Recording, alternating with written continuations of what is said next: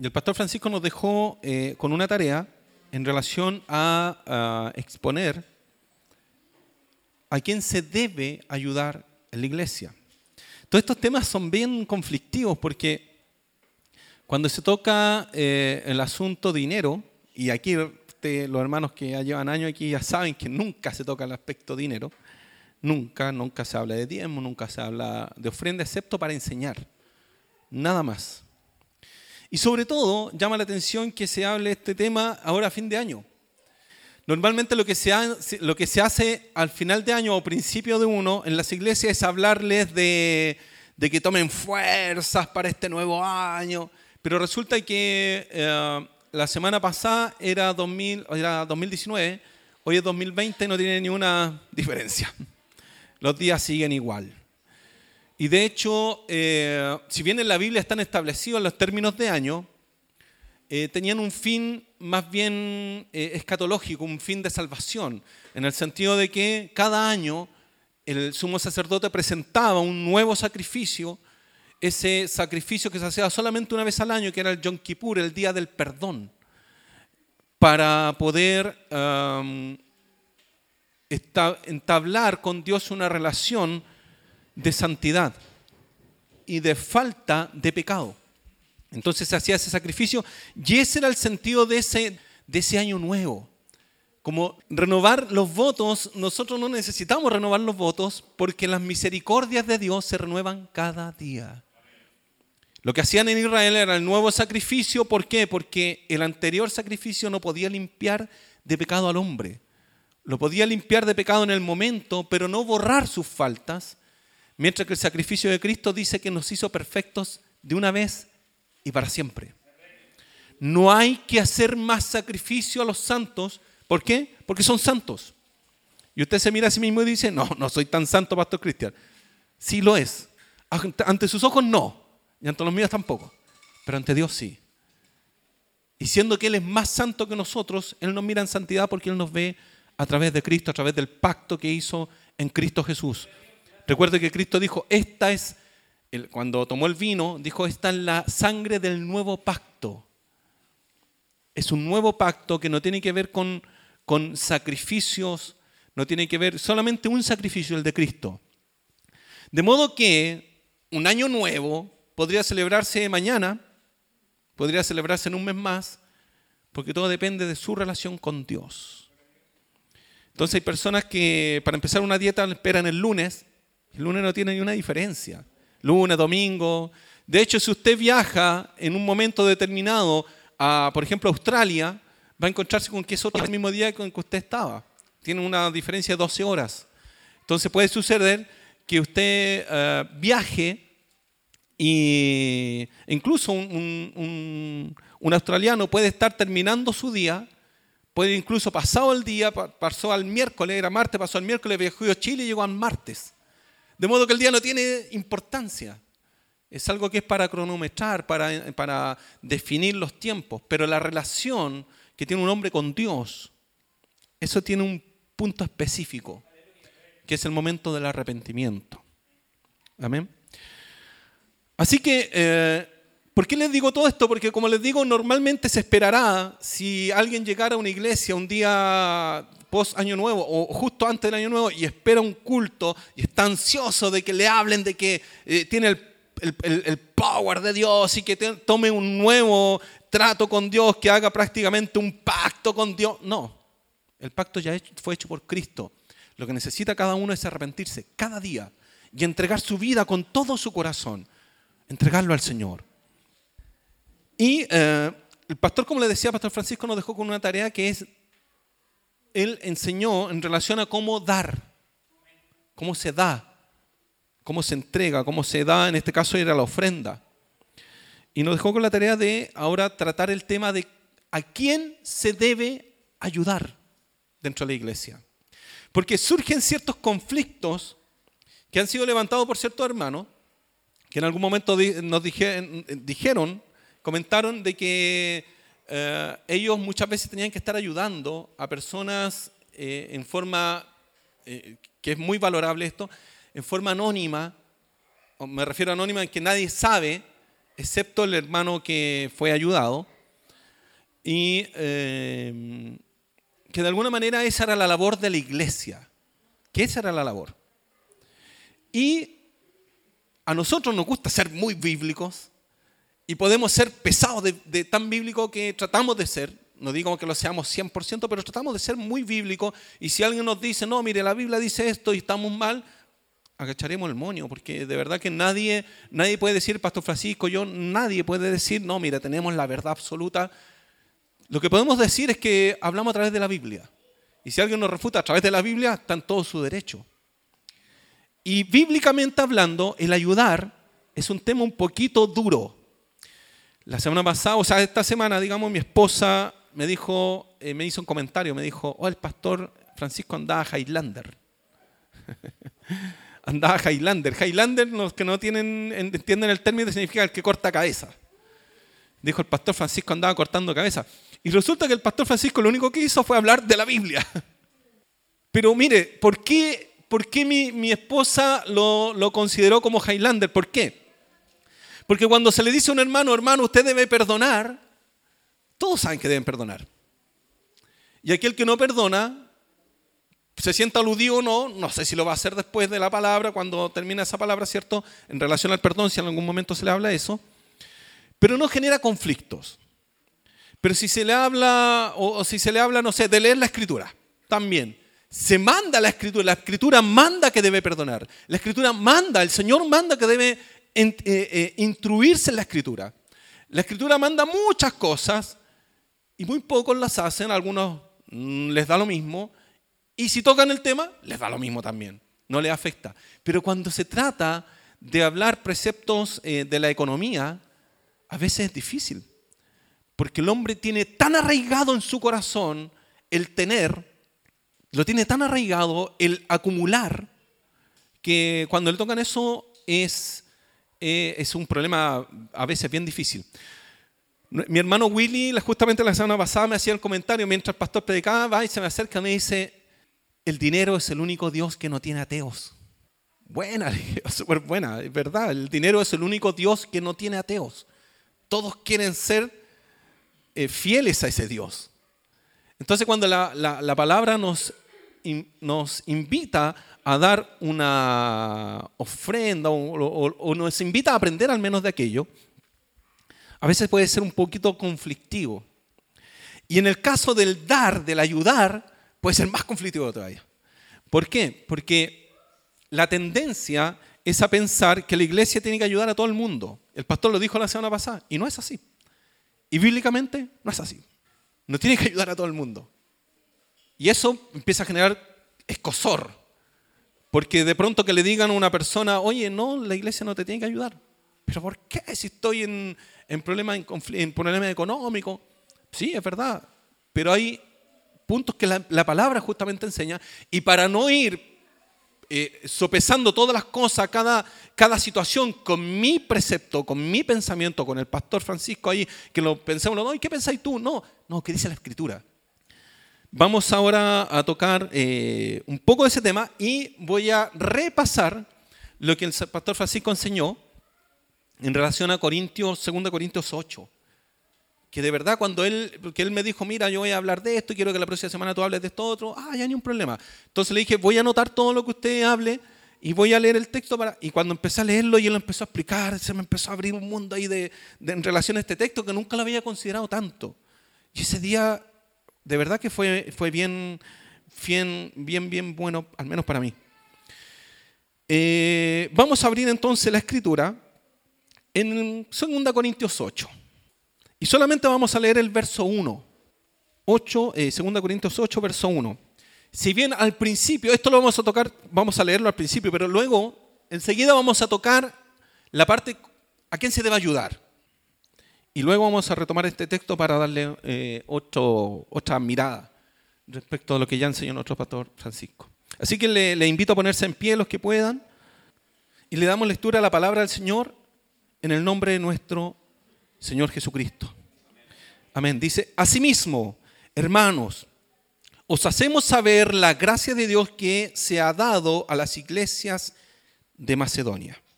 Padre Santo, bendito Dios, Te damos muchas gracias, Señor, por tu palabra, por la lectura de ella, Señor. Y pedimos, Dios mío, nos instruyas, nos dirijas, nos des sabiduría, nos abras el entendimiento, nos des capacidad, Señor, tanto para entender, para oír, para explicar. Cada una de las capacidades necesarias, Dios mío, para que tu palabra sea explicada correctamente. Para que podamos, Dios mío, tomarlas para nosotros, Señor, y mm, crecer, crecer en tu verdad. Señor, en el nombre de Jesús pedimos todo esto. Pedimos, Señor Santo, entonces que instruyas nuestras vidas, que nos dirijas y hagas todo conforme a tu voluntad, Señor, no la nuestra. En el nombre de Jesús oramos, Señor, y creemos que así va a ser, Padre, porque lo pedimos en el nombre de Cristo, nuestro Señor y Salvador. Amén y amén. Gracias, mi Dios. Toda la gloria es para ti, mi Dios. Gracias, Señor. Tomen asiento, queridos. Entonces, como les decía, cuando uno parte con el principio de año, uno quiere, o uno espera, al menos, eh, cuando llega a una iglesia, que le hablen de, un año de victoria, de un año de, que el término que ya hemos dicho que se usa mucho en este tiempo, que es ensanchar la tienda, extender las estacas y extenderse más, y ser eh, un pueblo del reino y no sé, un montón de cosas más que suenan bonitas, pero cuando miramos la realidad bíblica, vemos a un Pablo que en un momento dice, tuve eh, el temor de la muerte. O sea, no es que haya temido la muerte, sino que perdió, dice, la esperanza de vida. Pablo, el apóstol, dice que él mismo ha pasado necesidades. Vemos que él mismo sufrió naufragios. Vemos que él mismo fue azotado no una vez, varias veces vemos que él mismo pasó mucha necesidad. Dice que está, ha aprendido en el Evangelio, no antes, porque antes era de tener, era de ensanchar estaca. Pablo, antes de conocer el Evangelio, era de los que ensanchaba estacas. De que su bendición tenía que ver, o sea, su bendición y su relación con Dios tenía que ver con lo que tenía materialmente. Porque Pablo era fariseo y ellos juraban, pensaban y enseñaban que era así la vida. Y Jesús por eso les da la enseñanza de, de ese hombre llamado Lázaro, y el rico que estaba ahí tenía de todo, el rico cuando murió se fue al, infierno, por decirlo así. No dice el texto que se fue al infierno, sino que fue a, un lugar de tormento. Y en cambio ese pobre dice que se fue al seno de Abraham, en donde tenía paz. Y, ahí Jesús le enseña de que no tiene que ver con la posesión material. Entonces Pablo, ¿dónde aprendió a tener escasez? En el Evangelio. Entonces cuando se nos enseña que el Evangelio no, el Hijo de Dios por ser hijo del reino, y una vez me acuerdo una palabra que, que la usaron mucho, fue cuando Moisés sale de Egipto, y antes de salir de Egipto Dios le manda y le dice, anda y pide oro, plata, pide, pide todo tipo de cosas a los egipcios. Y dice que porque ni una pezuña se quedará. Y una pezuña de un animal se quedará. O sea, como que hasta lo más insignificante se lo tienen que llevar. Entonces, muchas veces escuché prédicas de hombres de estos que les gusta el dinero y hablan mucho de dinero y poco de santidad. Muchas prédicas de esa en relación a ese texto, en donde decían, no, hoy tienes que tomar lo tuyo porque tú eres hijo del rey. Y ahí lo que el Señor estaba enseñando era que Él ganó la batalla. Y cuando se ganaba una batalla, ¿qué hacía? Se tomaban las riquezas del pueblo vencido. Y lo que le estaba mostrando Dios ahí, yo gané la batalla. Eso le estaba diciendo. Entonces cuando lo sacan fuera de contexto, lo sacan sin entender a qué se refiere esa historia en especial, eh, van a errar, van a usarlo mal y lo van a mal usar para aprovecharse del pueblo y de las ovejas, para sacarles y trasquilarlas bien. Em, ahora, como les decía entonces, uno muchas veces espera un, sermón de aliento, un sermón donde ensanchen estacas, y rara vez se les va a decir, eh, empezando el año de querido hermano, prepárese para sufrir, prepárese para entregar, prepárese para estar escasos. ¿Saben que yo tengo una propuesta hecha para mi vida? Todavía no se la comparto a mi esposa. ¿A dónde está mi esposa? No la veo. Está en el baño ya. Mejor que no la escuche. Si, no, o si la escuche, si está, tiene al, al, al Mateo un brazo, capaz que se le caiga. Porque tengo pensado, a lo menos dos veces al año, vivir eh, eh, dos meses en el año, de los 12 meses, vivir con el sueldo mínimo. Eso me propuse este año. Eh, por supuesto, las deudas que tengo no están hechas para vivir con el, con el sueldo mínimo, porque no gano el sueldo mínimo. Pero sí, a lo menos dos veces al año, programarme y decir yo de aquí y, un año, o sea, un mes va a ser eh, junio, el, día el mes de mi cumpleaños, en donde yo aprenda a vivir con poco. Porque un momento en que yo ganaba muy poco, que una vez saqué 11 mil pesos de pago, con ese mes me casaba. Y y miro para atrás y viví igual. Mi mamá alguna vez nos contó que recién pagado mi papá, como siempre, él le entregó todo a mi mamá y le cortaron, ella echó la, plata en, una esta del carro a la feria, le cortaron ahí y se lo sacaron. Y digo, ¿y cómo vivieron ese mes? Encima estaban sumamente encalillados, arrendaban. Pero aquí estamos. De alguna manera sale uno. Entonces me he propuesto eso, digo, pucha, ¿y por qué uno siempre espera y, espera y, te llega un auto, te llega un mejor sueldo. Ah, Dios me bendijo. Y tenemos la, a lo mejor no, vemos bíblicamente que la bendición no, necesariamente tiene que ver con dinero, con abundancia. Porque Pablo era un hombre sumamente bendecido, pero pasó hambre, pasó frío. Dice que esperaba que alguien le fuera a ver y le llevara el capote. El capote era un abrigo. O sea, él tenía frío en la cárcel. El siervo de Dios estaba preso, haciendo sus necesidades a un lado y unos metros más allá comiendo. No habían, no habían WC, así que no tiraban la cadena. Quedaba ahí. Y seguramente les pasaban agua y la misma agua que les quedaba, mojaban un poco, quizás. Entonces cuando le hablan de eso y le digan, prepárese, Dios está con usted, no tiene ni un brillo para aquel cristiano que está esperando un mensaje, entre comillas, de aliento. Pero si le dijera simplemente que en todo momento Dios está con usted, eso es un mensaje de aliento. Dios está con nosotros siempre y para siempre. Ahora vamos a hablar, como le decía, o al menos tengo que hablar de, en relación a quién se debe ayudar. La palabra sabe que es bien estricta en relación a quién se debe ayudar. En el Antiguo Testamento se enseña que se debe ayudar, y no una vez se dice, se dice muchas veces, al huérfano, a la viuda y al extranjero. Y se le recuerda a Israel, le dice, se les dice, eh, cuando entres a la tierra prometida, recogerás del viñedo, pero no te devolverás. O sea, va la hilera, los que han trabajado en, cortando fruta, que lo hemos hecho, uno va, eh, de temporero hemos trabajado, y uno va cortando fruta y de pronto queda una muy arriba y uno mira y no, no está el capataz, uno pasa de largo.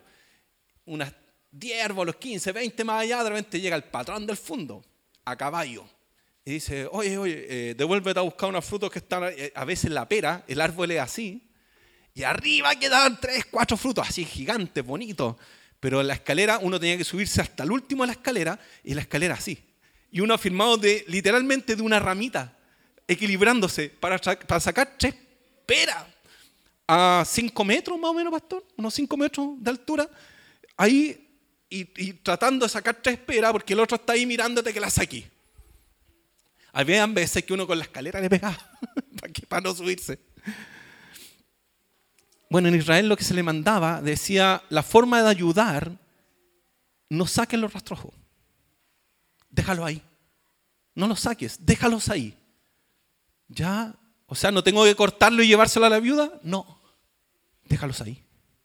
Que ella los saque. Wow. Y era ayuda no recogerás, no, no, lo que cae al suelo tampoco lo recogerás. Señor, pero va a ayudar a la viuda, no, déjalo ahí, que ella lo recoja.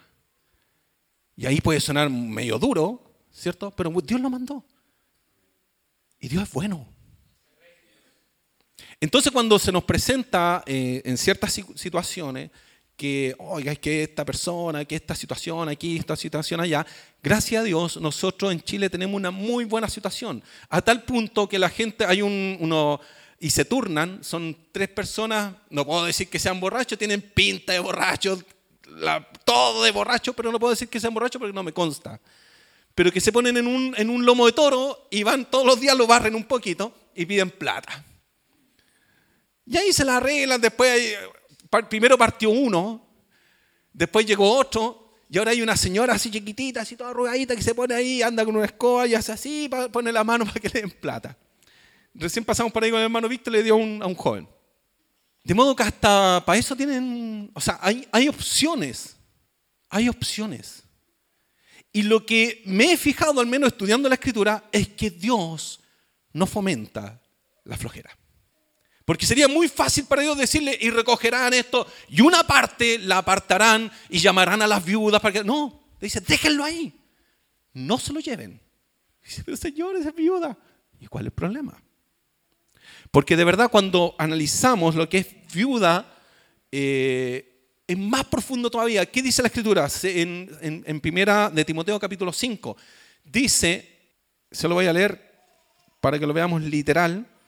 Dice así, capítulo 5, verso 3. Honra a las viudas que en verdad lo son.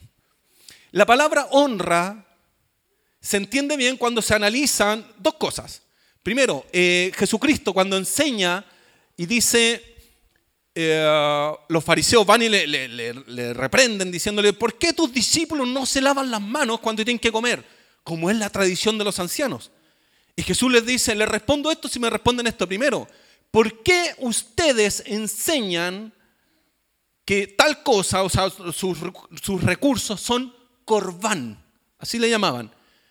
¿Qué es corbán? Corbán es, por ejemplo, yo recibo mi sueldo, y de pronto mi mamá, mi papá tienen una necesidad económica y le digo a mi papá, a mi mamá, padres, los amo demasiado. Ustedes me dieron la vida, el Señor los trajo a este mundo para que me trajeran ahí y me han cuidado y los... Pero saben que todo lo que tengo, el recurso que me llegó, del, mi sueldo y los bonos que haya ganado, no sé, son de Dios, son corbán. Y lo he dedicado a Dios de modo que no los puedo ayudar. Perdónenme. Podría sonar muy bonito, es para Dios, pero ¿qué le dice Jesús? Le dice, vosotros enseñáis eso, que vuestros recursos son corbán. Y resulta, y ahí le enseña dice, pero escrito está, honra a tu padre y a tu madre. De modo que la honra no tiene que ver solamente con respetarlos, porque siempre se nos enseña eso. Todos saben que deben respetar a sus padres, hasta la persona del mundo sabe que debe respetarlo aunque no lo haga, sabe que lo tiene que hacer. Pero en Cristo, honrar es sustentar. Entonces, no es solo respetar. Y ojo, que tampoco significa que debe sustentar cuando él se puede sustentar o ellos se pueden sustentar. No hay problema en eso. Dios no se enoja en eso. Dios no va a hacer nada. Si él ve cuando está ese cinismo de no ayudar, ¿por qué? Por no ayudar. Y le dije hay que entender dos cosas. Primero es esa, una, lo que Cristo enseñó. Y lo segundo, que la palabra honra tiene que ver, viene de honor. Y de ahí viene la palabra honorarios. De modo que cuando una persona recibe sus honorarios, tiene que ver con el trabajo que ha hecho y la honra que recibe de su trabajo. Porque para muchos solamente ven la, parte caída del hombre cuando el hombre cayó y ¿qué le dijo Dios? Con el sudor de tu frente comerás todos los días de tu vida. Como que el trabajo así va a ser infructuoso y dicen, ah, el trabajo es una maldición, vino después del pecado. Y no, porque Dios le dijo a, Adán, le dijo que debía labrar el huerto y cuidarlo, guardar el huerto. De modo que el trabajo ya había sido dado por Dios. Dios honra el trabajo. Y de ahí que la honra que reciben, los honorarios que reciben, son de acuerdo al trabajo que tiene. Así que Dios Cristo mismo enseña, dice, mi Padre hasta hoy día trabaja. El Padre, el Señor, el Eterno, el que debiera estar sentado en su trono esperando que todos solamente le sirvan, dice que hasta el día de hoy Él trabaja. Así que si alguien me viene a decir, no, es que hay que ayudar a tal persona, ni un problema. Pero veamos la situación. Veámosla de acuerdo a la Biblia, no de acuerdo a lo que yo pienso. La Biblia enseña que incluso la viuda debía ir y mover el árbol, mover la rama, tirarle una piedra, no sé, para que cayera el fruto. E incluso enseñaba, enseñaba la palabra que si se quedaba una gavilla, por ejemplo, yo recojo ahí y se me queda una gavilla con cosas y me voy y llego allá, oh, se me quedó la gavilla, decía, no te devuelvas a buscarla. Déjala porque es para la viuda, el huérfano y el extranjero. Pero aún así, podía decir, pero me puedo devolver y dejársela igual. No, déjala ahí. O sea, el Señor, lo que al parecer se da a entender es que al Señor le gusta la gente que trabaja, le gusta la gente que produce. Alguna vez el pastor Ernesto Silva, pero de una forma más jocosa, enseñaba eso. Decía que al Señor le cargan los perezosos, le cargan los parásitos. Y parece que es verdad. Porque si se fijan, en todas las, las parábolas no hay ninguna que hable de algún flojo, pero sí habla de muchos trabajadores que anda a trabajar a la viña, que contrató uno a una hora, a otra hora, pero siempre hay gente produciendo. Gente, siempre, siempre hay gente produciendo al 30, 60 o 100 por uno. hay gente muy productiva dentro del reino. Entonces cuando, cuando suceden estas cosas de tener que ayudar, surge el conflicto porque entra el sentimentalismo. Los sentimientos, ojo, no estoy en contra de los sentimientos, pero los sentimientos son engañosos porque el corazón del hombre es engañoso. El corazón del hombre está caído. De modo que cuando usted discuta con su esposo, su esposo es el peor hombre del mundo en ese momento, porque sus sentimientos se lo están dictando. Pero cuando está bien con su esposo, no es el mejor hombre del mundo, pero es aguantable. Pero si su esposo se ganara el premio, no sé, una cosa, es el mejor hombre del mundo, sobre todo si compra lo que usted quiere. Los sentimientos son volubles. Entonces no podemos guiarnos por los sentimientos, porque los sentimientos nos engañan. Dios entonces nos deja la palabra para que nos rejamos por ella. Y la palabra que enseña entonces, respecto de lo que hablábamos recién, las viudas, que son un tema principal dentro de los que hay que ayudar, dice, honra a las viudas que en verdad lo son. Y hay una condición, honra a las viudas. ¿Pero cuáles? Las que en verdad lo son. ¿Y cuáles son las de verdad? la que me traiga el certificado de, función de su esposo. Sigamos leyendo, dice, pero si alguna viuda tiene hijos o nietos, ya parte con un, con un pero. Honra a la viuda, pero. Si alguna viuda tiene hijos o nietos, aprendan estos primero a ser piadosos para con su propia familia y a recompensar a sus padres, porque esto es lo bueno y agradable delante de Dios. Más la que en verdad es viuda, ya queda un detalle, la que en verdad es viuda, ya ha quedado sola, espera en Dios y es diligente en súplica y oraciones noche y día. Y aquí se nos empiezan a caer los candidatos a la ayuda. Porque los candidatos a la ayuda al menos debieran tener estas cualidades. Se los vuelvo a leer. Más la que en verdad es viuda y ha quedado sola. Primero, espera en Dios. Es diligente en súplicas y oraciones noche y día. O sea, son personas realmente convertidas que están buscando al Señor. Y aquí no me voy a cerrar con que tienen que ser solo viudas. No, para nada. ¿Por qué? Porque el texto que leímos de 2 Corintios 8 era una ayuda para la gente de Jerusalén, que estaba pasando necesidad. De modo que ahí no iban a ayudar solamente a las viudas, iban a ayudar a todo el mundo que estaba en necesidad. Pero hay un, hay un pero ahí. Resulta que esa necesidad que se iba a venir fue profetizada. Ágabo, un profeta que sale en el libro de los Hechos, dice que iba a venir un hambre y la cual vino, dice el texto, en los tiempos de Claudio. Claudio el emperador que vivió en el que gobernó entre los años entre el 50 y el 60 aproximado. Entonces, fue profetizada y Dios lo permitió con un fin, que al parecer las iglesias pudiesen fortalecer la iglesia en Jerusalén. Y, espere, espere, espere. ¿Quién estaba en Jerusalén?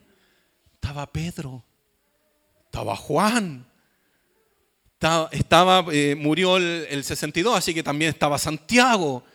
Y lo que estuvimos en Historia de la Iglesia, al principio, en las primeras enseñanzas, vimos quién era Santiago. Santiago era Santiago, Jacobo, el hermano del Señor. Si alguno piensa que Jesús no tuvo hermano, tuvo hermano y uno de hecho fue, fue Jacobo, otro fue Simón, no Simón Pedro, sino otro Simón, que me parece que sale en Marcos capítulo 6. El asunto es que la iglesia en ese momento está pasando necesidad. Y ahí le, demuestran que eso de ensanchar estaca y crecer y todo el asunto, bueno, Pedro, Juan, Jacobo, los grandes hombres de Dios, estaban pasando hambre. Estaban pasando necesidad. Y ahí la iglesia, ¿qué es lo que tiene que hacer? la iglesia a nivel general, no la iglesia en Jerusalén. En Jerusalén estaba pasando una gran necesidad y la iglesia en general, ¿qué es lo que hace? Empezar a recolectar una ofrenda especial para esa necesidad. Y eso es lo que leímos del capítulo 8 de segunda de Corintios. Sigamos con esto entonces. Pero la que se entrega a los placeres, vuelva a leer el verso 5, más la que en verdad es viuda y ha quedado sola, espera en Dios, es diligente en súplica y oraciones noche y día. Pero la que se entrega a los placeres viviendo está muerta.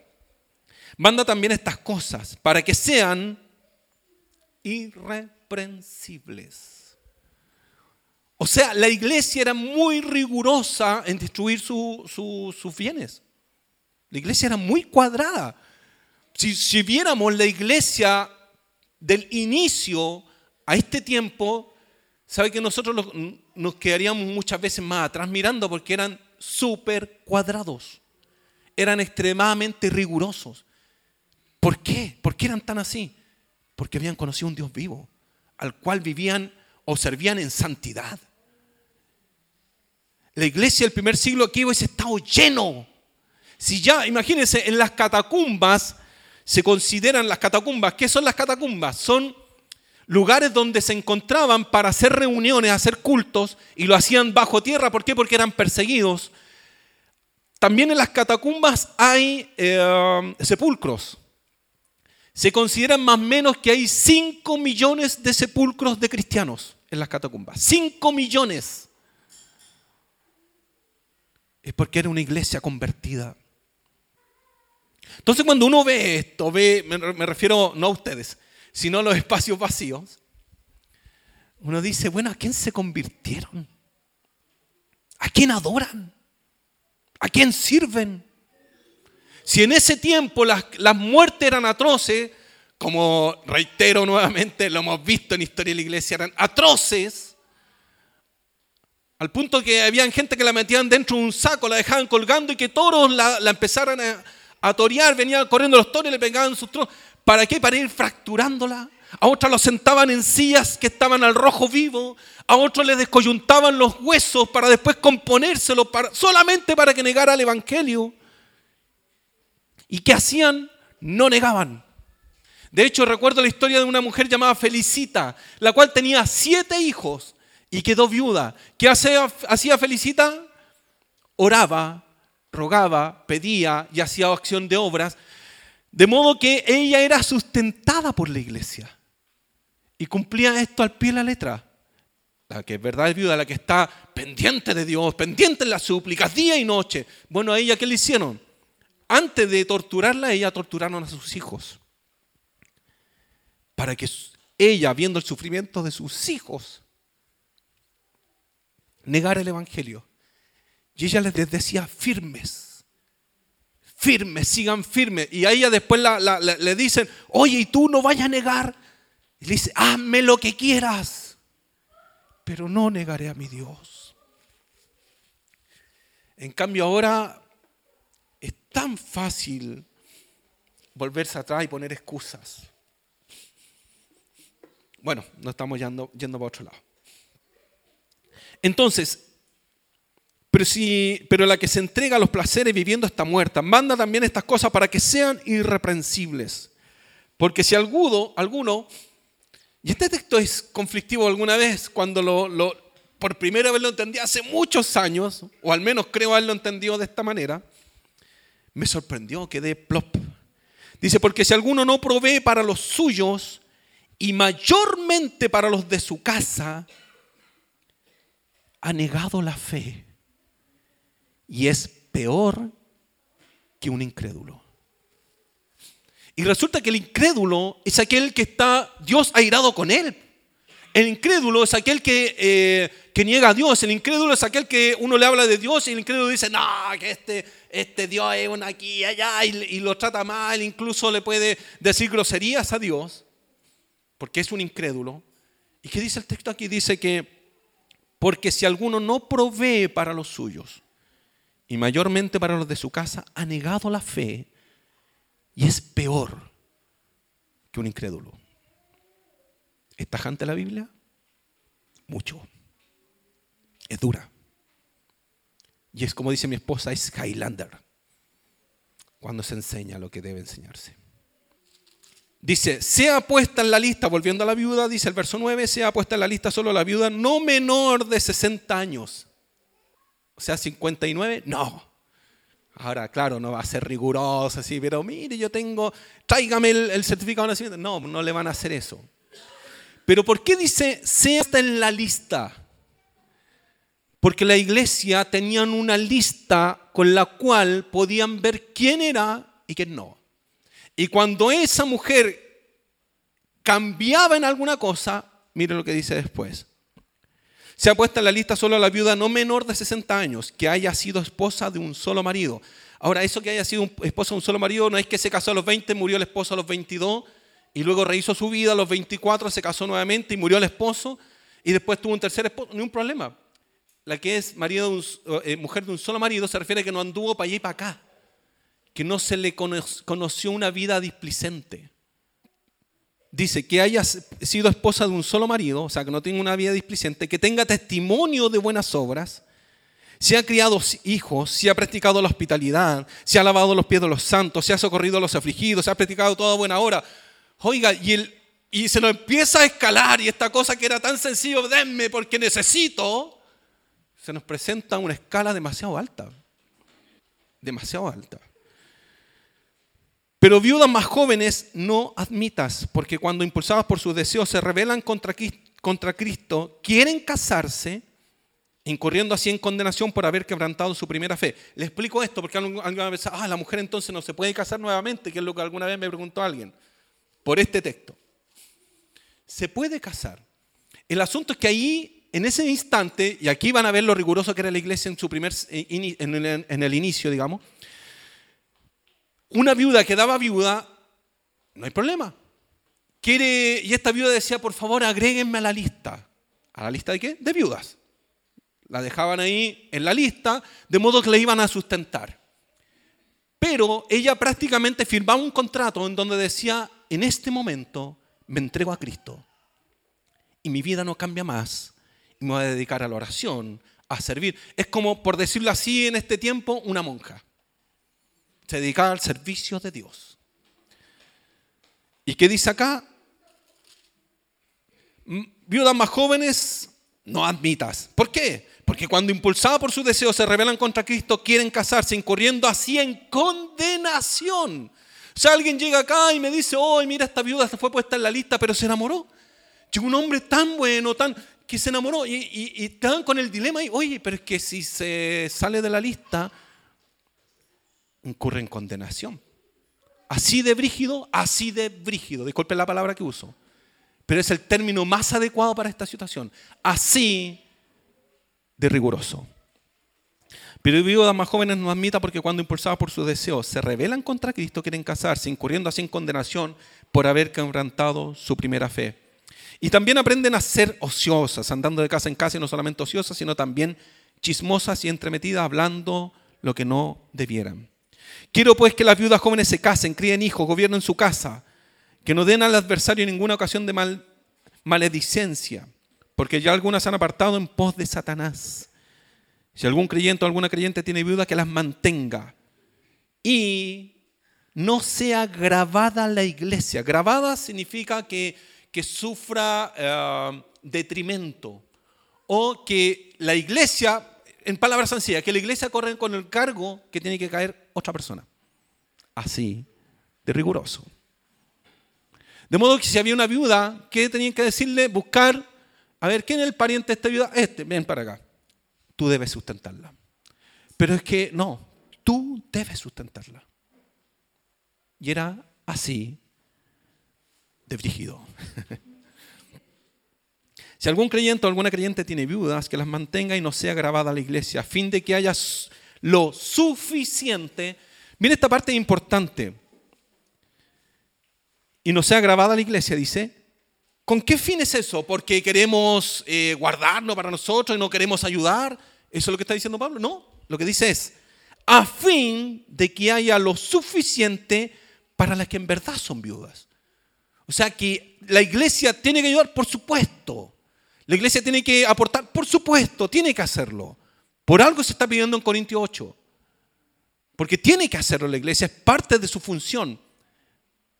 El problema está en que los postulantes no cumplen su, su parte. ¿Por qué? Porque en general, en general, la iglesia se ha acostumbrado a que son hijos del rey, son los mimados.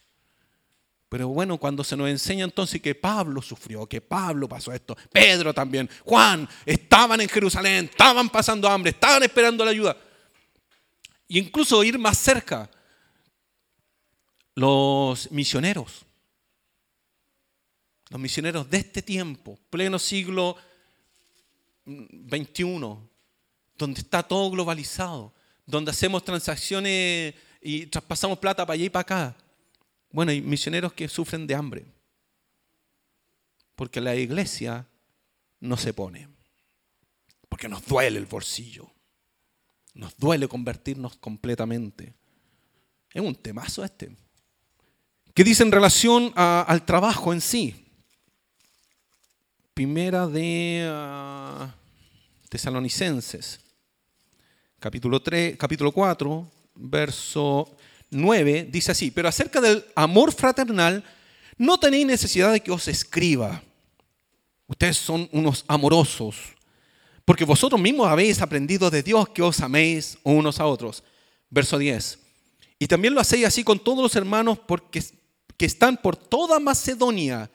Y esto grábelo bien. Los hermanos que están por toda Macedonia.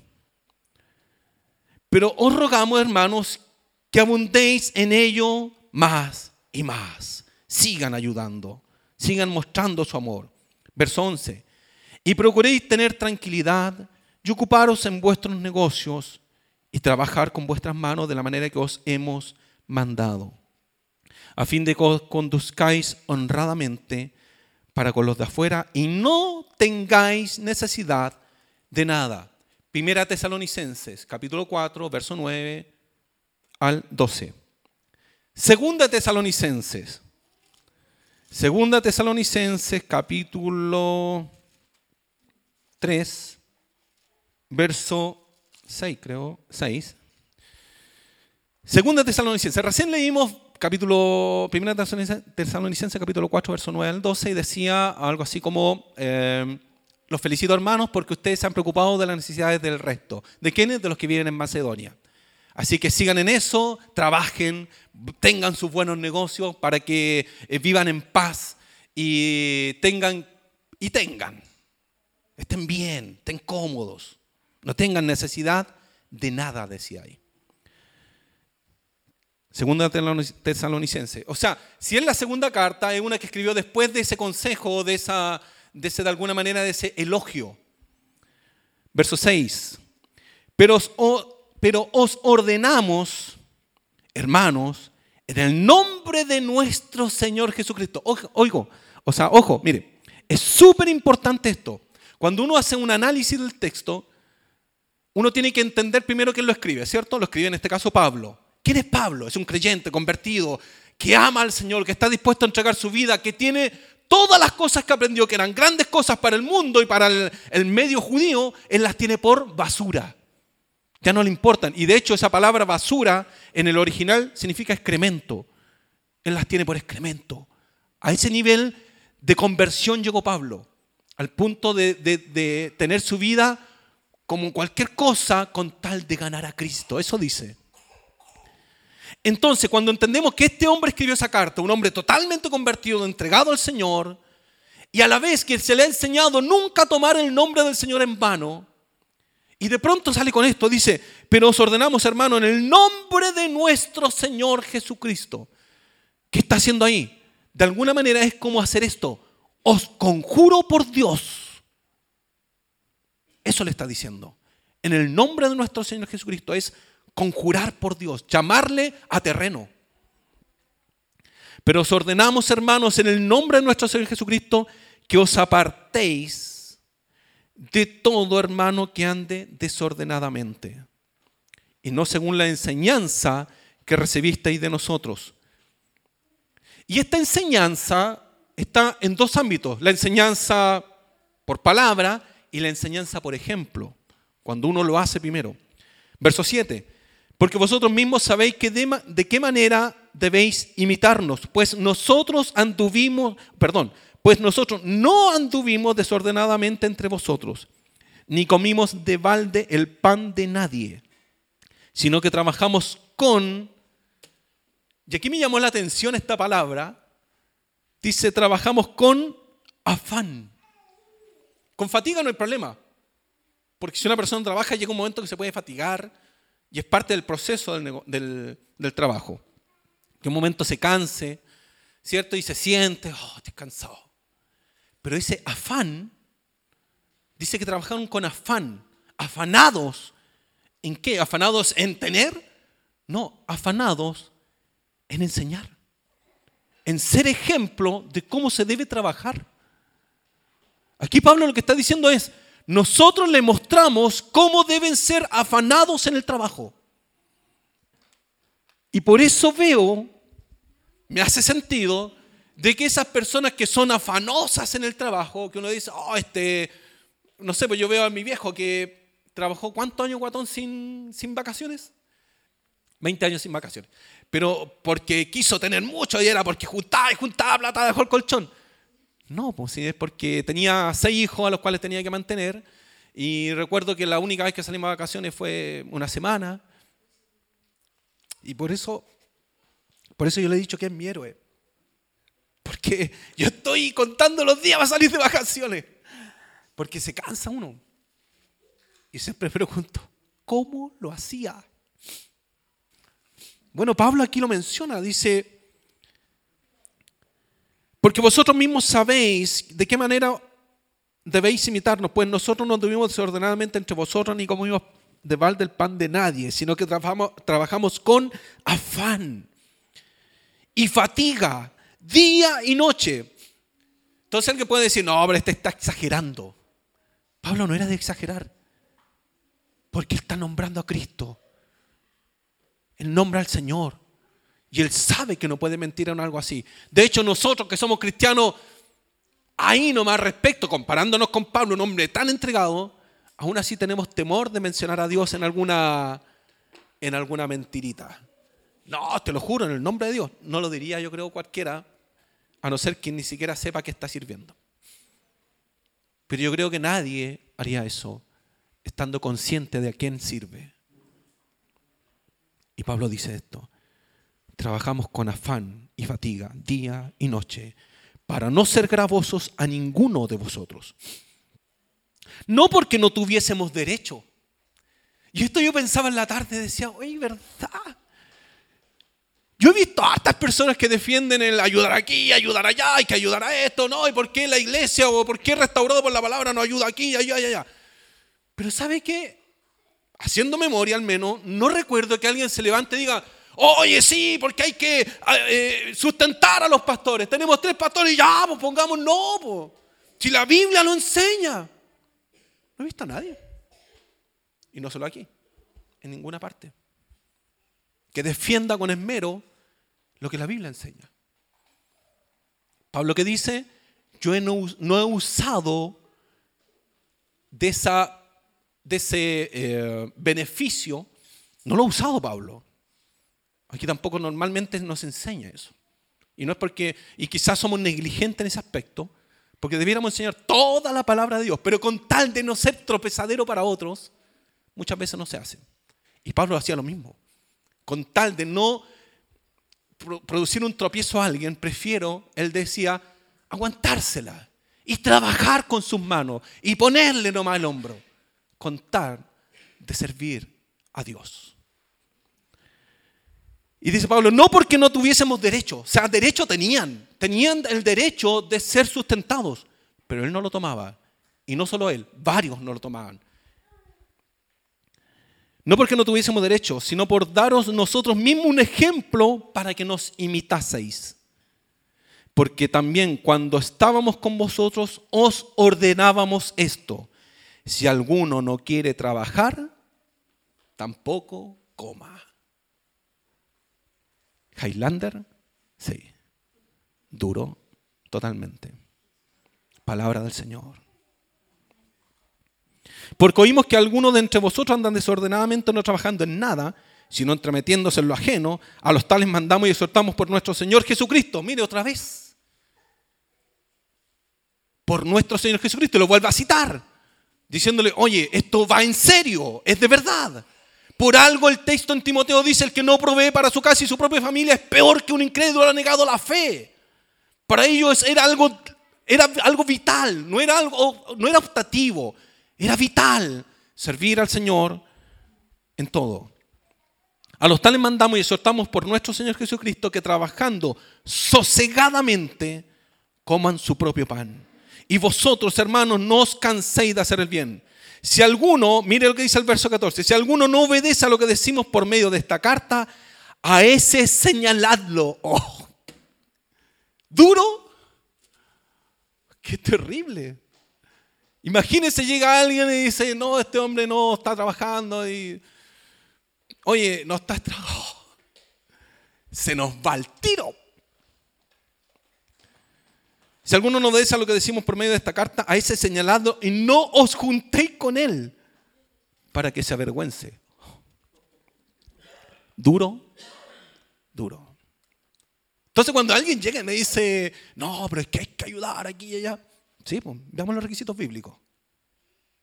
Y ahí se empieza a caer todo, porque exige muchos requisitos, lo mismo hace un rato. Es demasiado estricto el Evangelio cuando es el Evangelio puro, es duro. Y llevamos un evangelio, un evangelio tan, a veces tan liviano que no entendemos a quién servimos. Nuestra vida es de Él. Y entendiendo esto, y para terminar esta fase al menos, más no lo tengáis, verso 15, más no lo tengáis por enemigo a quien a ese que están avergonzando. No lo tengan por enemigo. Sino amonéstenle como hermano. ¿Cómo será un enemigo? si al hermano lo tienen que avergonzar para que reaccione. El Evangelio es santo. Y viendo todos esos requisitos, ahora quiero retomar el capítulo de 2 Corintios, verso 8, o sea, capítulo 8. Porque como le digo, cuando el pastor Francisco lo predicó la semana pasada, me enriqueció mucho. Pero después lo leí y lo volví a leer en la semana y decía, no, es tremendo. ¿Por qué? Porque el pastor Francisco enseñó hasta el verso 5. Verso 2 dice que en grande prueba y tribulación, la abundancia de su gozo y su profunda pobreza abundaron en riqueza de su generosidad. Y esa profunda pobreza, dice el pastor Francisco, al menos cuando lo leyó y buscó la etimología de esa palabra, indicaba que era como dolor de tripas, pastor, algo así. Morirse de hambre. Esa profunda necesidad era como morirse de hambre. Y esas personas fueron las que ayudaron. Esas fueron las que aportaron. Y no solo fue que aportaron, sino que ellas insistieron en hacerlo. Insistieron, ellas, estas personas, digamos, de, de, ¿de dónde eran? De Macedonia. ¿Se acuerdan antes cuando le dije, se acordaron de esa palabra?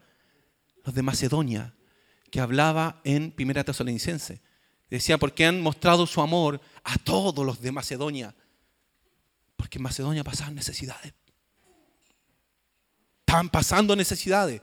Y ellos dijeron, nosotros queremos ser partícipes. ¿Y qué pasa con esa situación? Que sorprendieron a Pablo. Mire lo que dice el verso 5, que es donde terminó pastor Francisco la semana pasada. Y no como lo esperábamos. La pregunta es entonces, ¿qué esperaba Pablo? Porque él dice que no actuaron como él no lo esperaba. Y no como lo esperábamos, sino que asimismo se dieron primeramente al Señor. ¿Qué dice Pablo con eso? Esta gente estaba totalmente convertida se convirtieron en todo su ser. Pues dice, sino que a sí mismo se dieron. A sí mismo se entregaron. A sí mismo se ofrendaron. ¿A quién? A Dios. De modo que ahí parece que entendieron que ya su vida era secundaria. Se entregaron a Dios. Y mire, para poder, y yo cuando me empecé a leerlo en la casa, a razonar, a pensar en ese texto, decía, oh, este dieron, porque me llamaba la atención, decía, ¿cómo dan en prueba de tribulación? con abundancia de gozo y con una profunda, con, con un dolor de estómago de hambre, abundaron en riquezas de su generosidad. Es el verso 2. ¿Y qué dice Pablo? Más encima. Verso 3. Pues doy testimonio de que con agrado han dado conforme a sus fuerzas y aún más allá de sus fuerzas. Pidiéndonos con muchos ruegos. O sea, no fue que le dijeron, Pablo, queremos dar. Y Pablo dice, no pero queremos hacerlo. No. Pablo, por favor. Y le insistieron con muchos ruegos. ¿Qué cosa? Pidiéndonos con muchos ruegos que le concediésemos el privilegio de participar en este servicio para los santos. El privilegio. Resulta que dar, ofrendar, para muchos no es un privilegio. Es una obligación para unos otro es un llamado a hacerlo, hay que hacerlo porque hay necesidad. Y ese mismo texto, si uno sigue leyendo todo, todo el contexto que llega hasta el capítulo 9, 8 y 9, habla todo lo mismo. En el 9 es donde dice, porque Dios ama al dador alegre. Está dentro de este contexto, de esta frase, de este, de este punto de idea. Termina diciendo porque Dios ama al dador alegre. No dar por tristeza ni por necesidad, porque Dios ama al dador alegre. Y como le digo, me daba vuelta en la cabeza, decía, ¿cómo un pueblo que está pasando tanta necesidad le ruega a Pablo que le sean dignos de ser partícipes de ese privilegio? Y le llaman un privilegio. Y decía, esto, algo raro hay. Porque a mí al menos no me cabía en la cabeza. Porque hay que ser sensato. Yo decía, Pablo, o está exagerando, lo cual no creo, porque era muy sensato, muy cuerdo, un hombre muy, muy cuerdo. O realmente pasó, pero ¿por qué pasó así? ¿Cómo llega ese momento, esa situación? Y lo entendí con el verso 1, el primer verso que leímos. Y lo vuelvo a leer. Asimismo, hermanos, os hacemos saber la gracia de Dios y ahí está la diferencia. De modo que aquí hay un hermano que un día me llama y me dice, pastor, una pareja realmente, me dice, pastor, sabe que nosotros queremos aportar X cantidad de plata para... Pucha, tendrían que hablar con el pastor Francisco, pero si, si me preguntan a mí, le digo que no.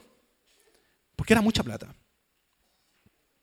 No voy a mencionar a los hermanos para que no se avergüencen, pero Dios los conoce es que queremos hacerlo. Es que no. Si me preguntan a mí, yo les digo que no. Pues yo no entendía este texto. Así como esas personas rogaron a Pablo ser partícipes de ese privilegio. Después hablaron con los pastores. Los pastores le dijeron sí. Y pudieron participar. Y si yo hubiese tomado la decisión, les privo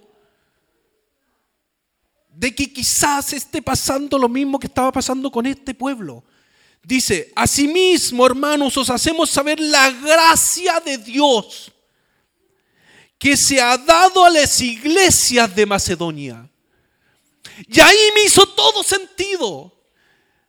Porque ese pueblo que estaba pasando necesidad, ese pueblo que tenía una hambruna tan grande que le dolía el estómago, ese pueblo decidió dar y decía, pero ¿cómo? ¿Cómo lo hacen?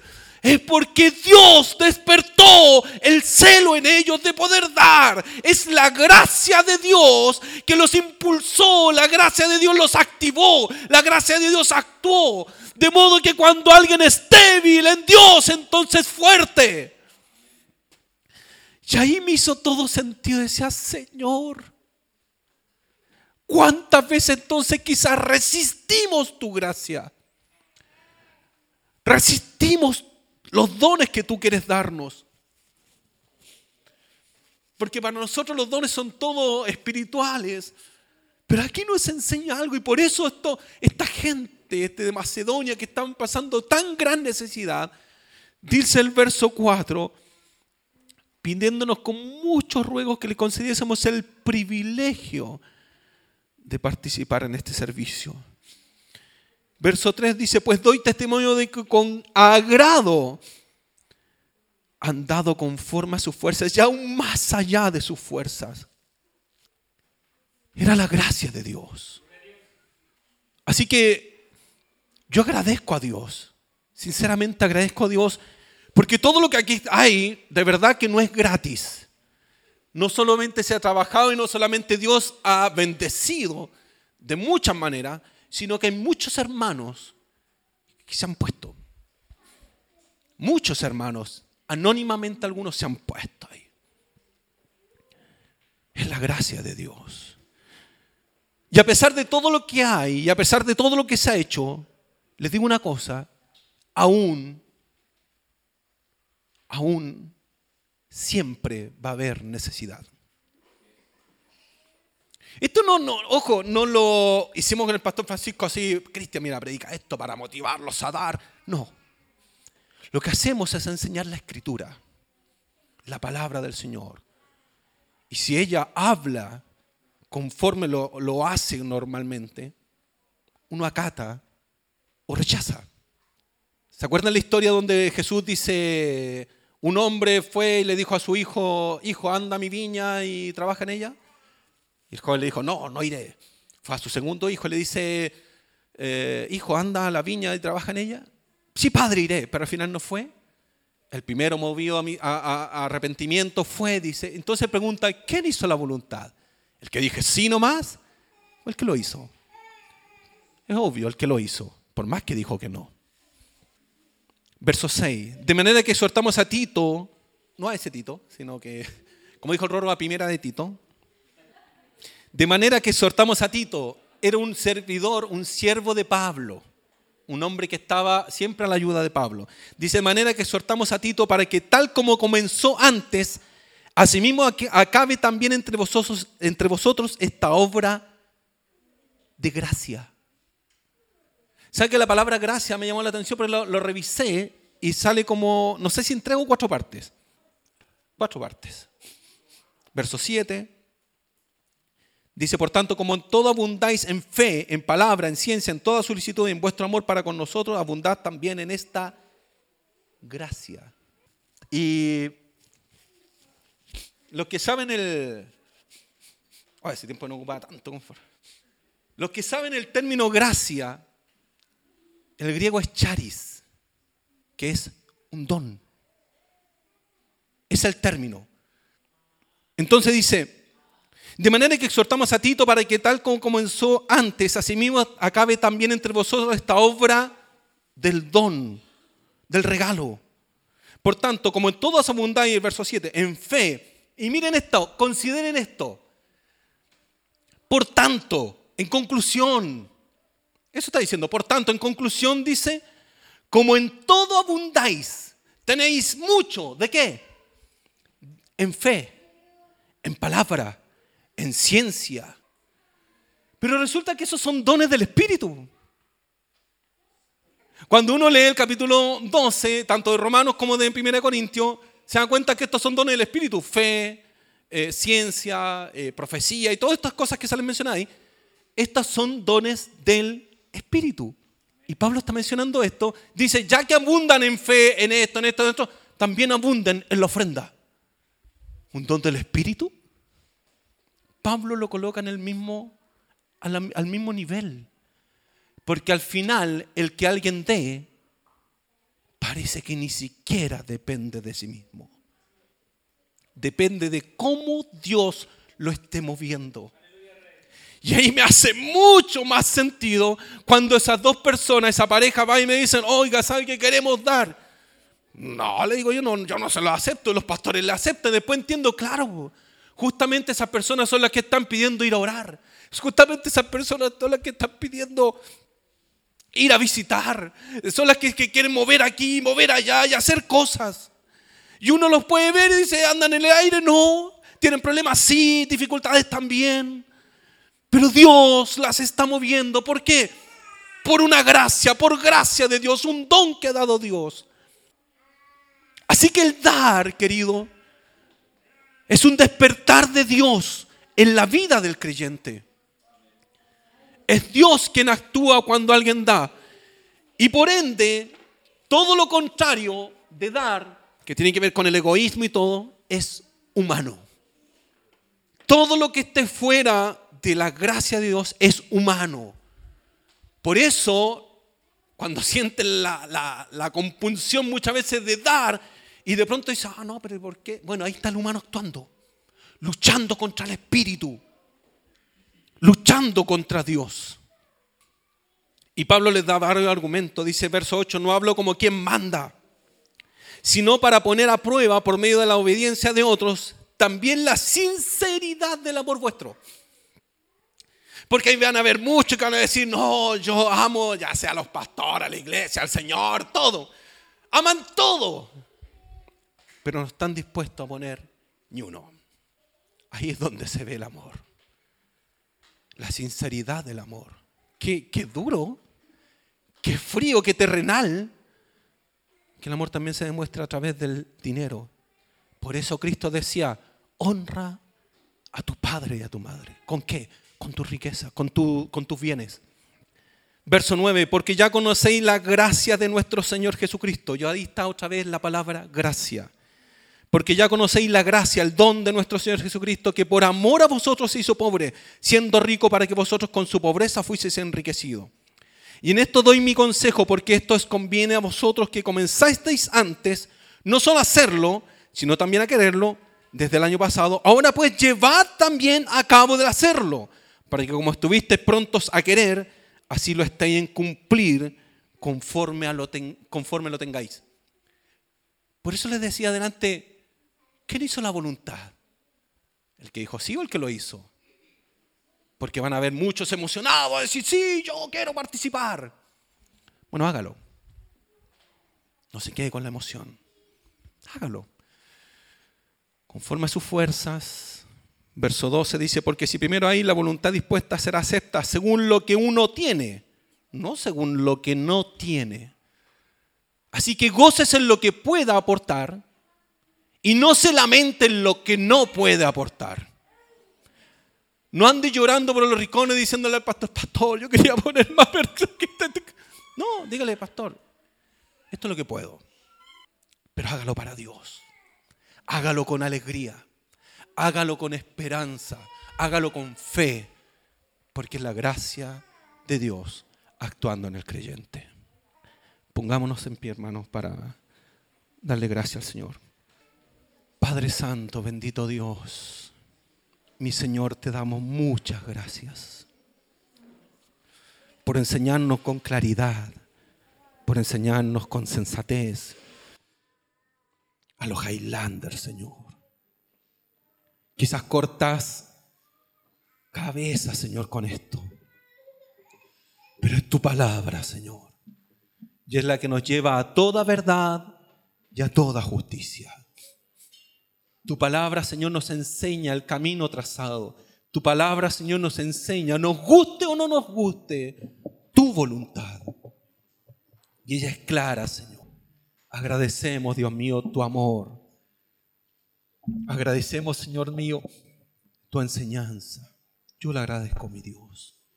Me siento honrado, Señor, de poder conocer estas verdades tan sencillas, pero que están tan ocultas al ojo, Dios mío, apurado, que revisa rápidamente las escrituras. Señor, muchas gracias por tu bondad, muchas gracias por tu amor. Muchas gracias por todo lo que nos das y por todo lo que no nos das, porque tú eres bueno, mi Dios. Bendecimos tu nombre, Señor. Lo bendecimos, Dios mío, con honra, Padre Santo. Lo bendecimos, Señor, porque tú eres, oh Dios, el eterno, el Señor. Gracias, mi Dios. Gracias, Señor.